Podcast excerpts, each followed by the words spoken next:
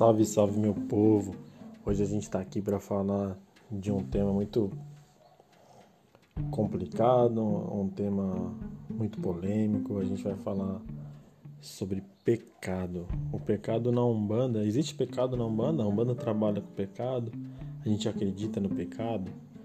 Então, hoje esse tema ele é profundamente incomodador.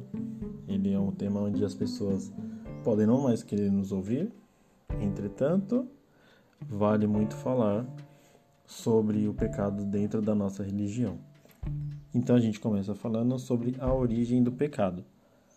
O pecado, ela tem a sua, a sua originalidade dentro do, do grego, que significa paraná, paraná, paraná.